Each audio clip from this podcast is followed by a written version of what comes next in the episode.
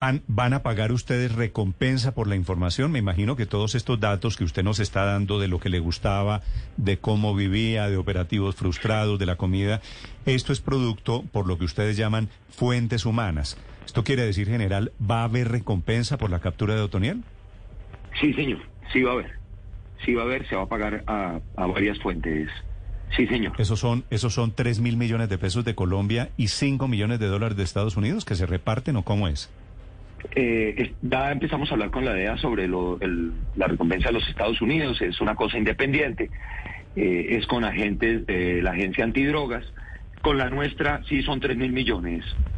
Y ese eso fue en la administración son... de las fuentes humanas. Yo, Con las yo fuentes sé que humanas. usted, yo sé que usted no me, no me va a decir, no me puede decir fulanito de tal se gana la recompensa, pero es gente de Otoniel o es gente de la zona, campesinos que lo, que lo ubicaron. ¿Cómo, cómo funciona, digamos, de lo que se puede saber, General Vargas?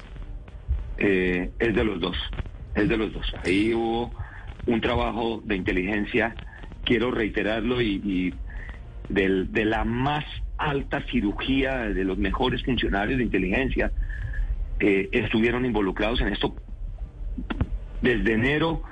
Ahí realicé un, un, cambio importante en el jefe de inteligencia. Nos trajimos a un funcionario de las más altas competencias que había eh, dado grandes glorias a este país.